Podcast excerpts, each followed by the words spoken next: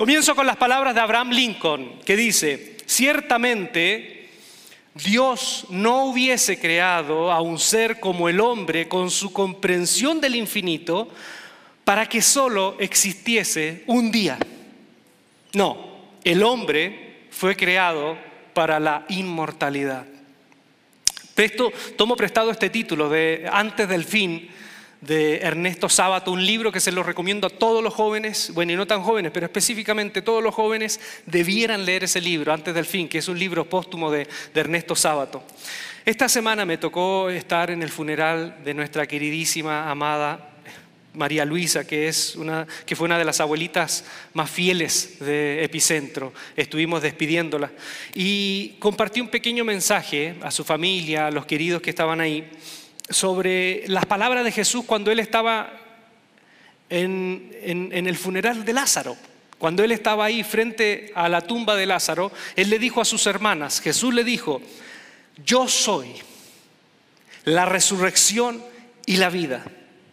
Y el que cree en mí, aunque esté muerto, vivirá. Qué bonitas palabras, de verdad son esas son, eh, son esas palabras dentro del evangelio que uno las puede tomar y persisten o subsisten más allá del Evangelio mismo. Es como un Evangelio dentro del Evangelio. Yo soy la resurrección y la vida, y el que cree en mí, aunque esté muerto, vivirá. Ahora, ¿qué significa lo que haya dicho Jesús? Que Jesús, y aquí es una de las cosas que compartí ese día, no solo dijo yo soy la resurrección, porque una cosa es decir, yo soy la resurrección y estamos pensando en la vida más allá de la vida. Él dijo, también soy la vida. Soy la resurrección, pero soy la vida. Entonces, este mensaje lo vamos a dividir en dos, porque hoy vamos a hablar sobre lo concerniente a la resurrección y el próximo domingo vamos a hablar sobre la vida ahora. No solo después de la vida, sino ahora. Juan, que escribió en, griego esta, declaración de Jesús, porque Jesús hablaba en arameo, usa dos palabras. En resurrección utiliza la palabra, ah, por si acaso si alguien se llama Anastasia, ahora vas a ver, usa la palabra anastasis, de donde viene el nombre Anastasia, ¿no?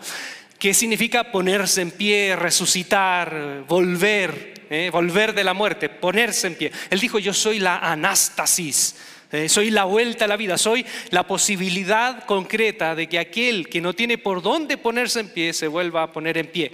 Pero también dijo, soy la vida. Y Juan utiliza una palabra en griego que es zoe, ¿eh? que significa una vida profunda, una vida con sentido. No es una vida por vivir, es una vida con sentido. Porque hay otra palabra en griego que es bios, que es la vida biológica. No, Esta es una vida más allá de la bios es una vida profunda. Entonces, aquí nos deja el desafío que Jesús, cuando dice, yo soy la resurrección y la vida, eh, soy la, promesa de una vida más allá de esta, pero soy también la vida ahora, no es cualquier, no es cualquier vida, no es cualquier vida, soy una vida profunda, una vida con sentido. Es decir, es como que Jesús dijese, yo seré la vida aun cuando dejes de respirar pero también soy esa vida hoy que es más que respirar. ¿Sí? Soy esa vida hoy que es más que respirar. Por ahí varios amigos que son colegas del púlpito han mencionado eso. ¿Qué dirían en tu lápida? ¿Qué, mensaje tú pondrías en tu lápida? ¿Sí? ¿Qué mensaje tú pondrías en tu lápida? Si tú, obviamente tú no vas a estar ahí, pero ¿qué mensaje tú dejarías que se pusiera en tu lápida? ¿O cómo se resumiría tu vida? Es un buen ejercicio, ¿no? ¿Cómo se resumiría tu vida? Aquí vino Ulises, que comió, fue al baño y se fue. ¿Eso sería? No, la vida es mucho más que eso. La vida no es solo respirar, no es solo comer. Es mucho más que eso. Y esa es la vida que ofrece Jesús. Entonces, la resurrección comienza ahora. Se vive ahora, comienza a vivirse ahora. Aquellos que somos resucitados en Jesús debemos comenzar a vivir una vida ahora. Eh, y, aquí dejo también esta, esta impresión. ¿Cuántos creyentes, y no solo hablo de gente no creyente, cuántos creyentes suspenden su existencia ahora y solo se quedan con el consuelo de una vida más allá, una vida del otro lado, y se olvidan que Jesús no solo es una promesa de una vida más allá, sino que sobre todo es una vida plena más acá. Jesús no solo es la resurrección futura, es la vida presente. Pero bueno, como les dije, vamos a hablar hoy sobre eso, sobre lo que hay más allá. Con respecto a la vida más allá. Como creyentes, yo creo que todos nosotros evidentemente creemos en una vida más allá, pero cuando usted va con una persona que no es creyente, es muy difícil. Me pongo en los zapatos de una persona no creyente, es muy difícil creer en una vida más allá. Porque nosotros estamos en un, en un mundo en donde, en una sociedad que después de la ilustración, eh, después de mirar el mundo desde el prisma científico, en donde estamos en una concepción de la vida muy materialista, es imposible para un científico pensar que cuando tú dejas de respirar y, y cesa el oxígeno en tu cerebro, pueda la conciencia, lo que se le llama alma o conciencia, o como sea, pueda eh, eh, sobrevivir a eso. Se termina en muerte cerebral, se acaba todo el, el ejercicio de la vida biológica y se acaba todo, no hay más. Pero han habido registros, y aquí me pongo un poco del lado de la curiosidad, han habido registros de personas que han tenido como experiencia, ¿no? yo no sé cuántos de ustedes han de pronto escuchado, ¿no? de personas que han tenido ciertas experiencias de, un vistazo a lo que hay más allá y que han sido declarados muertos clínicamente. De hecho, eso no es nuevo. Hay registros en Egipto, en India. De hecho, en la República, estamos hablando del 380 a.C., Platón escribe de un soldado que se llamaba Er.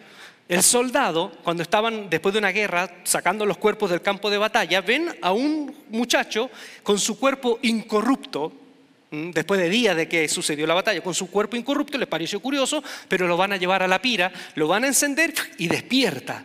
Despertó. Y cuando despierta comienza a hablar de lo que vio más allá. Entonces, esto no, no es nuevo. Aunque, como le digo, para varias, para varias religiones esto es, lógico, para el mundo de la ciencia es un imposible.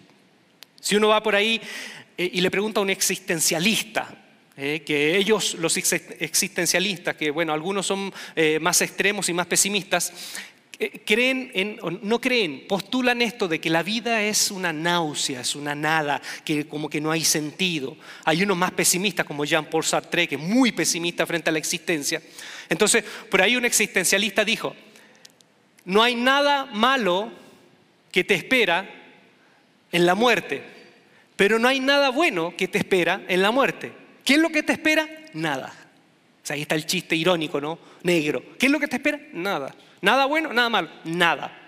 Jean-Paul Sartre, como les dije, filósofo existencialista, él era muy negativo, muy materialista, y decía, más allá de esto no hay nada.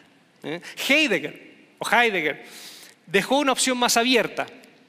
Por ahí Karl Jasper, que era más creyente, él creía positivamente en una, en una existencia más allá de esta. Y Ernst Bloch, un eh, filósofo también, le parecía intrigante acercarse a lo que llamaba él el gran quizás, el gran quizás. Yo me, pongo en los zapatos de alguien no creyente, porque yo, yo creo que más de alguno acá tiene cierta eh, escepticismo frente a esto. Cree, pero hay cierto escepticismo. Hay un caso de uno de los discípulos de Sigmund Freud, Carl Gustav Jung. ¿Eh? muy conocido, psiquiatra suizo. Él, no creyente, discípulo de Sigmund Freud. En 1944, él lo, él lo comenta esto, él tuvo un accidente y le dio un paro cardíaco y tuvo muerte clínica.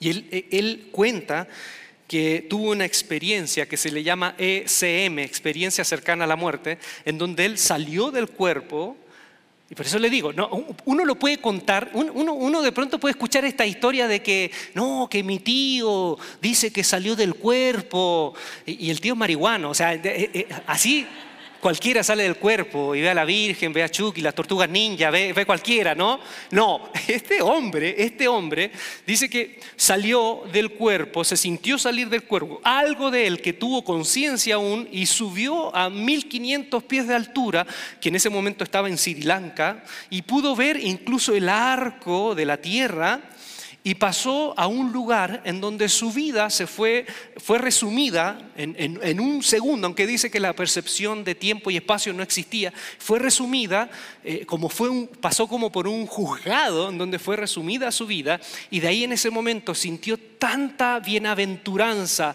tanta alegría, que de pronto cuando ya estaba sintiendo que, que ese era el lugar perfecto, en una paz y armonía completa, lo empiezan a succionar. Y ahí tiene la imagen de su doctor de cabecera que aparece en una visión y él siente en su corazón que el doctor de cabecera va a tomar su lugar. La cosa es que vuelve a la vida y él entra en una depresión profunda. Él le costó meses, semanas recuperarse de eso y él decía que la experiencia es tan fuerte, tan rotunda, que cuando tú vuelves a la tierra no te dan ganas de volver. Por lo menos dicen, no me dieron ganas de volver, porque sentía que la experiencia de vida acá era una cárcel en comparación con lo que vivía allá. Y curiosamente, cuando tuvo la visión de ese doctor, su doctor de cabecera, él, cuando ya se recupera y el día en que él puede sentarse en su cama, el doctor de cabecera murió. Por eso les digo, uno puede escuchar estas historias de un chamán y que, te cuenta esto. No, pero aquí estamos hablando de un hombre occidental, racionalista, que tuvo una experiencia así. Entonces, si yo me paro frente a una persona muy racionalista, obviamente hay escepticismo. ¿Somos más que cuerpo? Y muchos se han preguntado, ¿somos más que cuerpo? ¿Sí? ¿Somos más que cuerpo? Le conté a mi hermano que estoy haciendo dieta hablando de cuerpo estoy haciendo dieta. Y mi hermano dijo también que él está haciendo dieta, él tiene problemas de diabetes y es gordito. Y el doctor dice que lo, enfrentó, y esto no es chiste, lo enfrentó y le dijo, oye, Genaro, tienes que bajar de peso. Y él siempre lucha con eso, tienes que bajar de peso.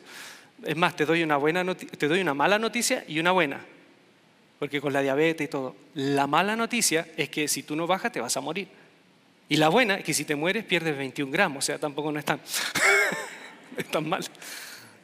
Entonces somos más que cuerpo, somos energía. Si esta energía se muere, se transforma, ¿a dónde va? Nuestra conciencia. ¿Es parte del cerebro? O sea, el cerebro se muere, se muere nuestra conciencia o usa nuestro cerebro. Ahí les voy a comentar sobre algunos estudios, si me permiten, antes de ir a la Biblia, porque vamos a terminar en la Biblia, obviamente, esto no es una charla sobre vida más allá de la vida. Miren, para que para que eh, los que de pronto están acá presentes son más escépticos puedan buscar, puedan buscar, porque hay material. En 1975 aparece un libro de un doctor llamado Raymond Moody y, el libro justamente tiene como título La vida después de la vida, es un doctor en filosofía y en psicología. Y él en, una entrevista, en una entrevista con el Epoch Times, él cuenta dentro de muchos casos, muchos casos empíricamente comprobables de personas que han tenido un ESM, él cuenta una historia, por ejemplo, de un sacerdote, un sacerdote con una monjita, iban en un carro, tuvieron un accidente, y los dos eh, murieron, fueron declarados clínicamente muertos, los reanimaron y volvieron. Y después de los días contaron y, contaron realmente que cuando salieron del cuerpo siguieron teniendo percepción el uno del otro, de que estaban juntos, y los dos contaron la misma experiencia de, eh, ustedes saben, ¿no? Que ven el túnel o ven familiares que se vienen acercando, los dos contaron la misma experiencia, dentro de muchas otras cosas que aparecen en el libro. Hay un doctor en neurología también que en 1976, George Rodonaya, este tuvo una experiencia parecida a Er el, soldado de, la República, de Platón. Él, tuvo un accidente, murió clínicamente y estuvo tres días en la morgue. Lo que cuenta él, un doctor, estuvo tres días y cuando le iban a hacer la incisión. Ahora, ustedes dicen, ¡Ah, eso no puede ser. Pasaba en la antigüedad. Mire, esto pasaba en la antigüedad. De hecho, ¿ustedes saben de dónde viene esta, esta cultura de los funerales de esperar dos días, tres días? ¿Saben por qué viene esto? Porque en la Edad Media había gente que les daba catalepsia, si se morían, y no sentían la respiración, pero estaban vivos. Y, después de los dos, tres días volvían a la, a, la, a la, vida, estaban ahí, imagínense, en el funeral y volvían.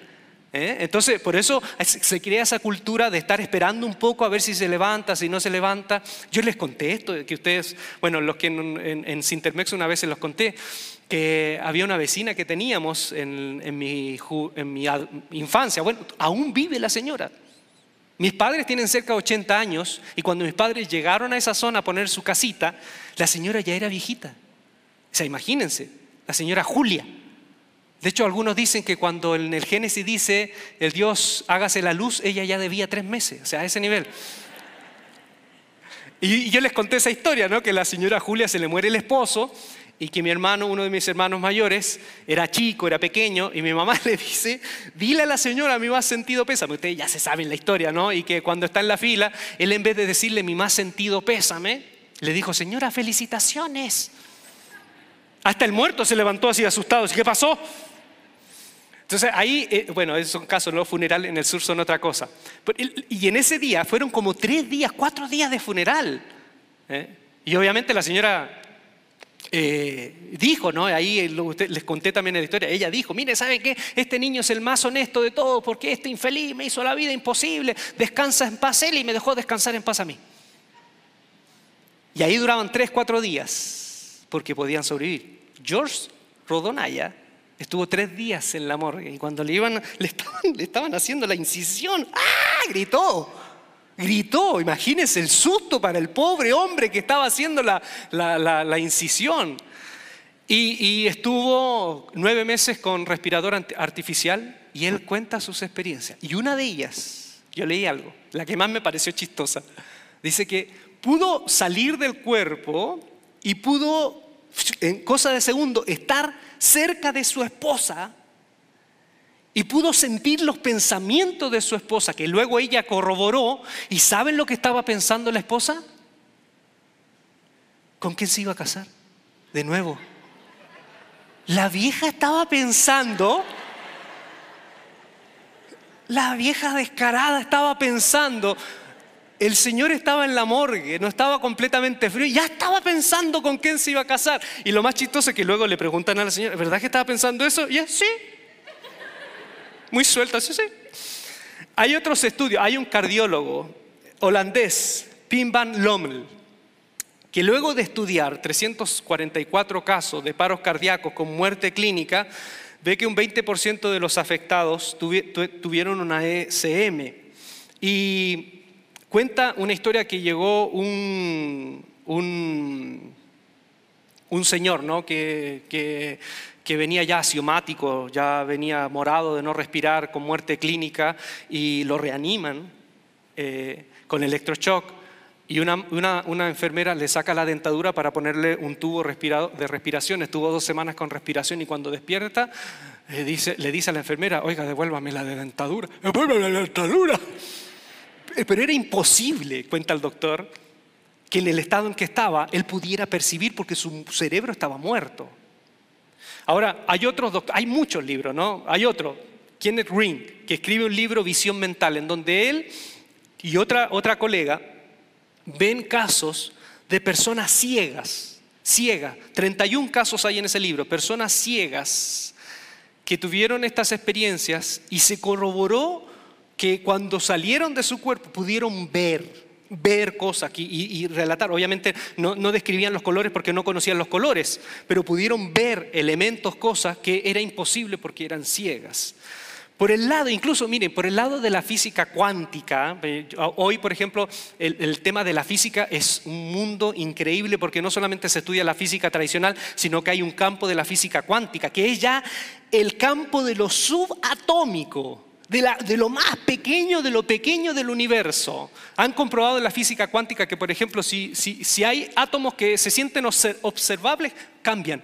¿eh? Es una cuestión impresionante. Y hay dos doctores, Roger Penrose y Stuart Hamroff, que no son creyentes, que ellos estudian, están estudiando el tema, eh, uno de ellos es anestesiólogo, es que estudian los microtúbulos que están aquí, perdón, que están acá en las neuronas. en el citoesqueleto de las neuronas, en la parte más profunda, intrincada de las neuronas, hay microtúbulos, y ellos llegaron, están llegando a una, hipótesis, porque no es una, teoría, es una hipótesis, de que esos microtúbulos ¿eh? son de alguna manera una conexión, y aquí viene una teoría que puede sonar media, media eh, extraña, ¿no? pero él dice que nuestra conciencia, en la hipótesis de ello, no, no, está realmente en nuestro cerebro. Nuestra conciencia usa el cerebro.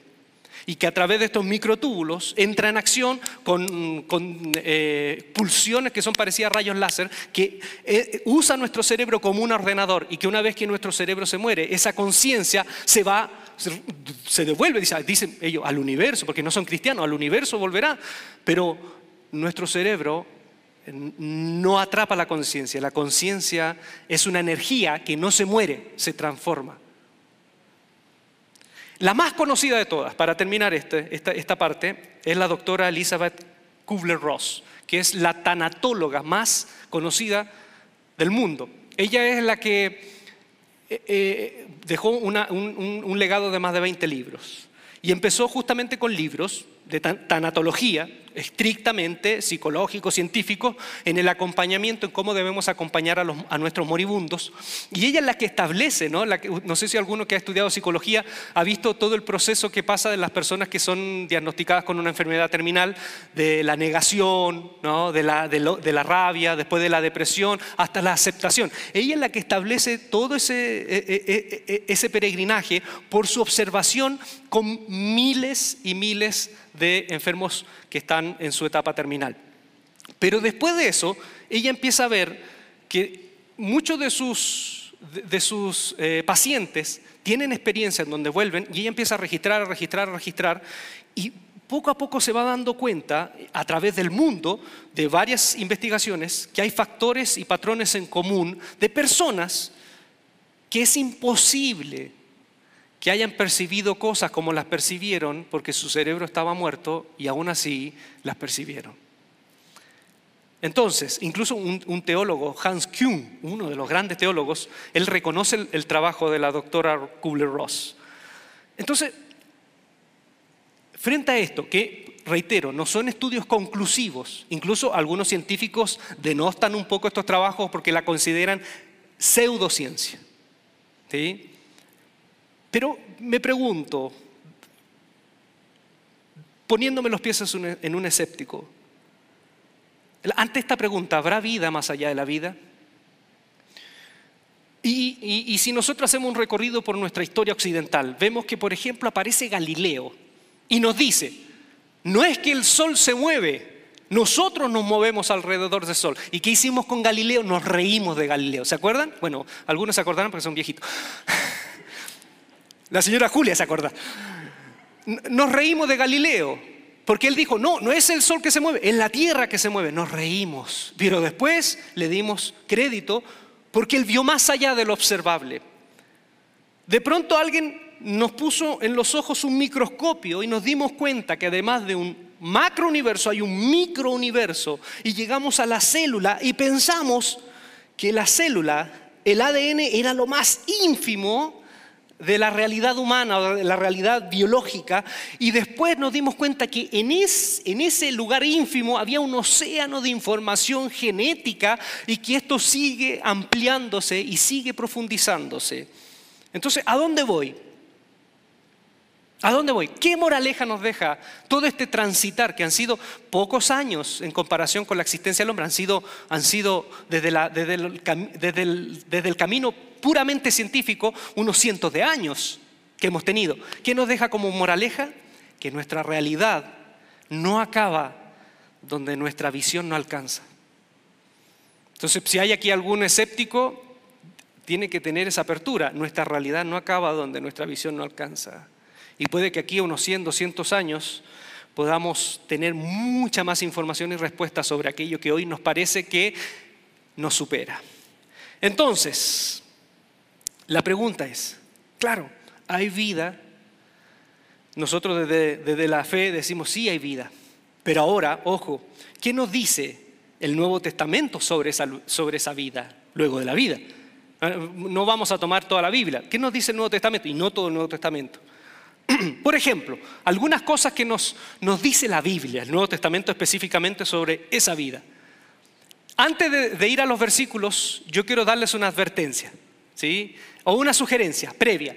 Cuando uno se, encuentra con estos versículos que nos hablan de la vida más allá del paraíso, siempre uno tiene que entender que hay una atmósfera metafórica, simbólica en estos textos. No es literal, no es literal. Porque imagínense, cuando Apocalipsis muestra que, Dios está sentado en un trono. Primero, Dios es espíritu. ¿Qué, trono? y, ponle, Dios es, es, una materia. ¿Sería una materia del porte del universo? O sea, tendríamos que fabricar un trono al tamaño de Dios. Entonces, no, no es que arriba hay un trono. Lo que pasa es que el, escritor bíblico escribe, escribe con los elementos de su cultura y obviamente como los reyes se sentaban en un trono, ponen a Dios en un trono, pero no es que Dios está en un trono, lo que nos quiere decir que a través de esa imagen Dios reina, ¿ok? ¿Sí? Por ejemplo, cuando Jesús vuelva dice que va a volver en caballos en el aire, ¿no? Caballos, va a volver en, un caballo blanco en el aire. No, no es que va a volver en un caballo en el aire. O sea, ¿qué caballo también va que flota? ¿No? Eso es para el vecino marihuano que tengo, ¿no? Que anda viendo caballos flotando. Lo que pasa es que en ese tiempo los generales cuando vencían en la batalla siempre se, se lo figuraban en una, en una escena de un caballo. De hecho, cuando volvían después de una guerra ganada, volvían en un corcel blanco. Por eso es la imagen de un rey victorioso. Y dice que eh, Apocalipsis que cuando él abre su boca, una espada sale de su boca. También no es que, no es que Jesús uh, va a vomitar una espada. Lo que pasa es que la espada es la palabra de Dios. Lo que nos está diciendo Apocalipsis es que lo que va al final vencer va a ser la palabra del Evangelio. Entonces no, hay que tomar literal. Pero bueno, con esa, con esa instrucción vamos. Mateo 22 nos dice que más allá, Jesús dice, el reino de Dios es como un banquete. ¿sí? Como un banquete en donde el dueño de casa invita, pero hay muchos que no quieren venir. Es un banquete. Entonces, hay una idea, posiblemente, más allá de que habrá una mesa literal en esa otra realidad, puede ser, pero puede ser que no haya una mesa literal, puede ser que sí, pero lo que nos quiere mostrar acá Jesús es que lo que vamos a encontrar allá será una realidad en donde habrá alegría, compañía, sosiego. Porque cuando tú estás en una mesa con gente que amas, ¿Cómo la pasas? ¿Cómo la pasan? Bien, ¿no es cierto? Uno siente alegría, sosiego, seguridad, seguridad. Se siente que el tiempo pasa volando, ¿no?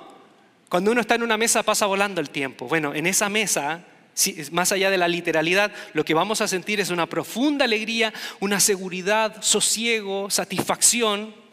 Entonces, eso es lo que va a haber allá más allá de la imagen. Eso es lo que va a haber allá. Lo mejor, la mejor experiencia que tú has tenido en una mesa con amigos, lo mejor, imagínate el mejor momento que has tenido en una mesa, en una junta de amigos, familia.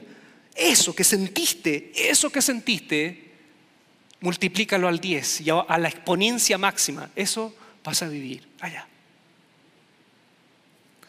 Otra cosa que nos dice Jesús en Mateo 25 que también vamos, vamos a pasar por un juicio. Va a haber un juicio. Y según Mateo 25, el juicio, eh, eh, podríamos decir, ¿cuál va a ser los criterios que va a usar el rey, que es Jesús? ¿no? El criterio que va a usar va a ser la intimidad con él. La intimidad. Pero ojo, no es la intimidad, y no digo que está mal, de levantar las manos, orar. No, es la intimidad que vamos a tener con Jesús a través, a través de la cercanía que hemos tenido con personas en situaciones en donde uno dice, aquí no puede estar Dios. Por ejemplo, enfermos, presos, inmigrantes, los que viven en condición de calle. Según Jesús en ese, en ese relato, los que estén con esa gente, los que se encuentren con esa gente, se van a encontrar con Él. Y eso va a evidenciar que hay, que hay gracia en estas personas, hay gracia en ellos. Ah, no es un, y reitero, siempre que veo este, vuelvo a este versículo, siempre reitero, no es una salvación por las obras, porque yo hago esto me voy a salvar. Lo que Jesús está diciendo es que si tú haces eso y vives una vida para los demás es porque hay algo ya en ti que demuestra que eres salvo. Que, hay, hubo, hubo un cambio en ti de paradigma en donde Dios es importante y como Dios es importante, el otro es importante para ti. Según Primera de Corintios 15, Pablo, cuando habla de, la, de esa experiencia más allá, dice que tendremos un cuerpo espiritual. Tendremos un cuerpo espiritual. Porque él dice, porque carne ni sangre pueden heredar el reino de Dios.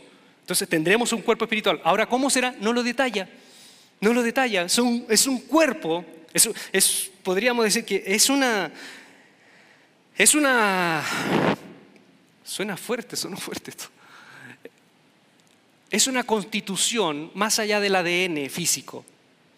Yo me aventuro a decir que puede ser algo parecido a como los evangelios nos muestran al Jesús resucitado. ¿Sí? El Jesús resucitado, ¿se acuerdan los relatos? Aparece y de pronto no lo conocen, pero se dan cuenta que es Él. Come, tendrá hambre, ¿por qué comerá? Porque tendrá necesidad, comerá por disfrutar, pero come. No es un, de hecho, él mismo dice, yo no soy Gasparín, yo no soy un espíritu. Eh, eh, yo tengo, tóqueme, tóqueme. Pero ese cuerpo trasciende las leyes de la física porque puede aparecer, desaparecer. Puede estar aquí, puede estar allá. Dios mismo estará con ellos como su Dios. Enjugará Dios toda lágrima de los ojos de ellos y ya no habrá muerte, ni habrá más llanto, ni clamor, ni dolor, porque las primeras cosas pasaron. Pues más adelante dice, cuando Juan ve la ciudad, una ciudad gloriosa, llena de, llena de piedras preciosas, de gemas, de diamantes, dice, y las doce puertas eran doce perlas. Imagínense, doce puertas de perlas, una perla así gigante. Cada una de las puertas era una perla y la calle de la ciudad era de oro puro, transparente, como un vidrio. Y no vi en ella templo, porque el Señor Dios Todopoderoso es el templo de ella y el Cordero. La ciudad no tiene necesidad de sol ni de luna que brillen en ella, porque la gloria de Dios ilumina y el Cordero su lumbrera. Y las naciones que hubieran sido salvas, oye, esto es curioso. Bueno, fiel a la escatología judía. Él no habla que solamente vamos a ver los, salvos, va a haber naciones también. Va va a ser una reestructuración posiblemente de la sociedad como la vivimos hoy. Y dice, y las naciones que han sido salvas andarán a la luz de ella, y los reyes de la tierra traerán su gloria y honor a ella. Sus puertas nunca serán cerradas de día, pues allí no habrá noche. Y al final, en el capítulo 22 dice, y en medio de la calle de la ciudad, y a uno y al otro lado del río, estaba el árbol de la vida. El árbol de Génesis vuelve acá, que produce doce frutos dando cada mes su fruto, y las hojas del árbol eran para la sanidad de las naciones. Más allá de lo literal, insisto, aquí hay algo precioso, porque Juan no solamente nos habla de lo que va a ser, sino que usando lo que va a ser, nos está diciendo de cómo debe ser la iglesia hoy. Porque esa ciudad santa, que es su esposa, que baja del cielo, es el pueblo de Dios. Es el pueblo de Dios. Entonces, más allá de hablar cómo va a ser el pueblo de Dios allá, nos está diciendo de cómo tenemos que comenzar a ser hoy el pueblo de Dios para parecernos a ese pueblo de Dios que va a estar allá. Ahora fíjense, haciendo una, una revisión. dice que en esa puerta, no sé si han leído Apocalipsis, al final dice, y no entrará mentiroso, no entrará fornicario, no entrará ni, ni de los rayados, puras cosas así, terribles, terribles que no entrarán. Pero si uno lee todo Apocalipsis, porque uno dice, ah, sí, no entrarán, y, uno se imagina a la gente golpeando, déjenme entrar, y Dios dice, no, no los voy a dejar entrar porque ustedes hicieron esto y esto. No, si uno lee todo Apocalipsis, se da cuenta que así como en las fiestas, cuando el, señor de la, de la casa hace la fiesta y no quieren entrar, igual en Apocalipsis. Todas las plagas de Apocalipsis son un intento de Dios de que la gente se arrepienta y hay algunos que aún viviendo y experimentando todo eso, dice el libro que blasfemaban en contra de Dios. Y le decían a Dios, no quiero verte, no quiero estar contigo, odio, así como no quiero, no quiero nada contigo. Decían palabras más como una paráfrasis. Entonces, esa gente que no va a entrar, si uno lee todo el libro, es gente que no va a querer entrar. No va a querer entrar. Porque aún con todas las señales que Dios envía, ellos blasfeman contra Dios. En otras palabras, como decía C.S. Lewis, el infierno, Dios no va a enviar a nadie. Dios no va a andar lanzando personas al infierno, más allá de lo que sea el infierno, porque también un día vamos a hablar sobre eso. No hay una imagen que habla solo del infierno como es, hay diferentes imágenes. Dice C.S. Lewis, las personas que se van a ir allá, más allá de lo que sea, ellos van a querer irse porque no van a querer estar con Dios. Porque imagínense, ¿no? Bueno, esto lo dejo como pregunta. Muchos de nosotros hablamos del infierno y a mí me da escalofríos. ¿Han visto las películas o han, han, leído los, cómo fueron los, el tercer Reich en los campos de concentración? ¿Sí? ¿Han visto esas películas? ¿Cómo era Auschwitz? la crueldad que había ahí. Algunos predican a un Dios peor que Hitler, que te va a enviar a un lugar así peor por la eternidad. Entonces hay que revisar algunas imágenes. Me parece que es un buen tiempo para hacer algunas revisiones. Porque si bien Dios es justo, y como le digo a través de todo el libro de Apocalipsis, la gente que a pesar de ver los esfuerzos de Dios para que se arrepientan, no quiere, no quiere y no está dispuesta a estar con Dios. Ahora, otra cosa que ve Juan, la ciudad baja del cielo. Entonces, eh, eh, el paraíso no es que no vamos a ir para arriba, ¿no? Según Juan, esto no va a ser una... una eh, cuando, cuando han visto esas películas de ovnis, cuando los abducen, que vamos a ser abducidos. No, Pablo habla sobre que vamos a ser transformados, vamos a encontrarnos con Cristo en las nubes. Y una vez yo les dije, pero ese encontrarnos con Cristo en las nubes usa una palabra pántesis, que no era la palabra usada en el Imperio Romano, que no es, era justamente cuando salía la gente a recibir al mandatario que venía a la ciudad. Es decir, lo que Pablo está pensando es que vamos a ir no para irnos con Él al cielo, sino para volver con Él a la tierra, a la inauguración, a la, a, la inauguración, inauguración definitiva del reino de Dios. Ahora, la ciudad baja del cielo, eso quiere decir que la creación va a ser renovada acá. Más allá, ¿cómo será? No sé, no sé cómo va a ser, pero Dios no va a descartar esta realidad. Otra cosa, no habrá mar. Cuando dice que no, habrá, no habrá mar, yo sé, todos los que aman Cancún, no, no se entristezcan, no se entristezcan, no, eso no es literal. Lo que pasa es que para el pueblo judío, todas las amenazas del Antiguo Testamento, como los filisteos, venían del mar. Cuando dice que no va a haber mar, es, es un símbolo que no va a haber amenazas. No se van a sentir más amenazados. Pero no, no, no, no, no se sientan tristes los que amamos el mar. Ahora, viviremos una intimidad con Dios más allá de lo imaginable donde dice que en la ciudad no va a necesitar templo porque Dios va a estar con ellos.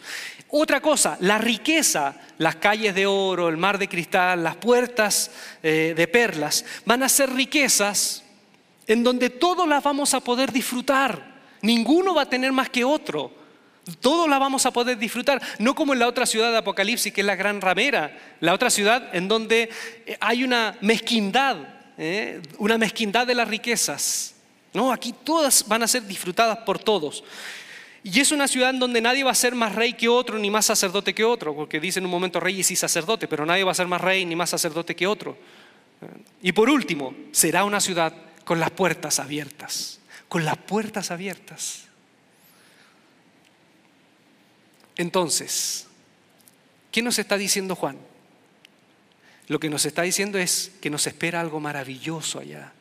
Pero más allá de su literalidad, Juan tiene el doble juego de decirnos ahora, ¿y qué tanto como iglesia nos estamos pareciendo a eso definitivo?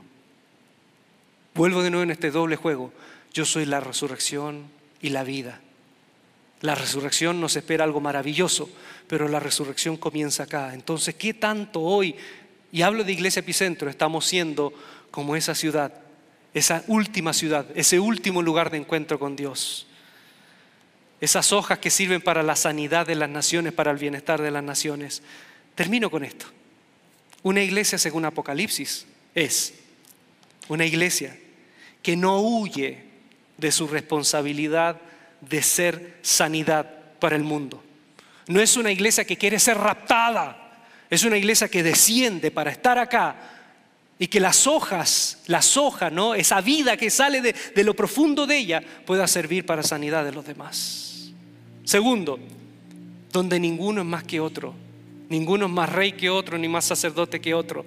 Y aquellos que tenemos un rol de liderazgo, yo no, nos podemos sentir la diferencia. Eh, una vez un pastor decía, ser pastor ser, es ser el primero entre los iguales. Y eso también significa el primer pecador entre los iguales. Otra cosa, si allá estos recursos se van, a ser para disfrute de todos, una iglesia según Apocalipsis es una iglesia donde mis recursos no son solo míos, están al servicio y a la ayuda de todos, para la ayuda de todos. Como la iglesia de Jerusalén, la primitiva, ¿no? Dice que no tenían nada, nada tenían todo en común y nada era suyo y todo lo ponían a los pies de las necesidades de los demás. Y por último, una iglesia con las puertas abiertas. Una iglesia con las puertas abiertas. Una iglesia con las puertas abiertas. Yo quiero estar allá, de verdad. Porque allá van a haber coronas. No Budweiser, coronas.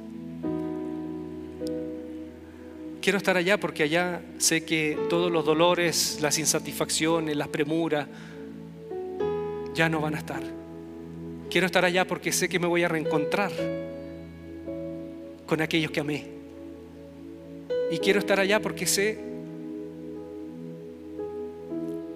que podré ver cara a cara.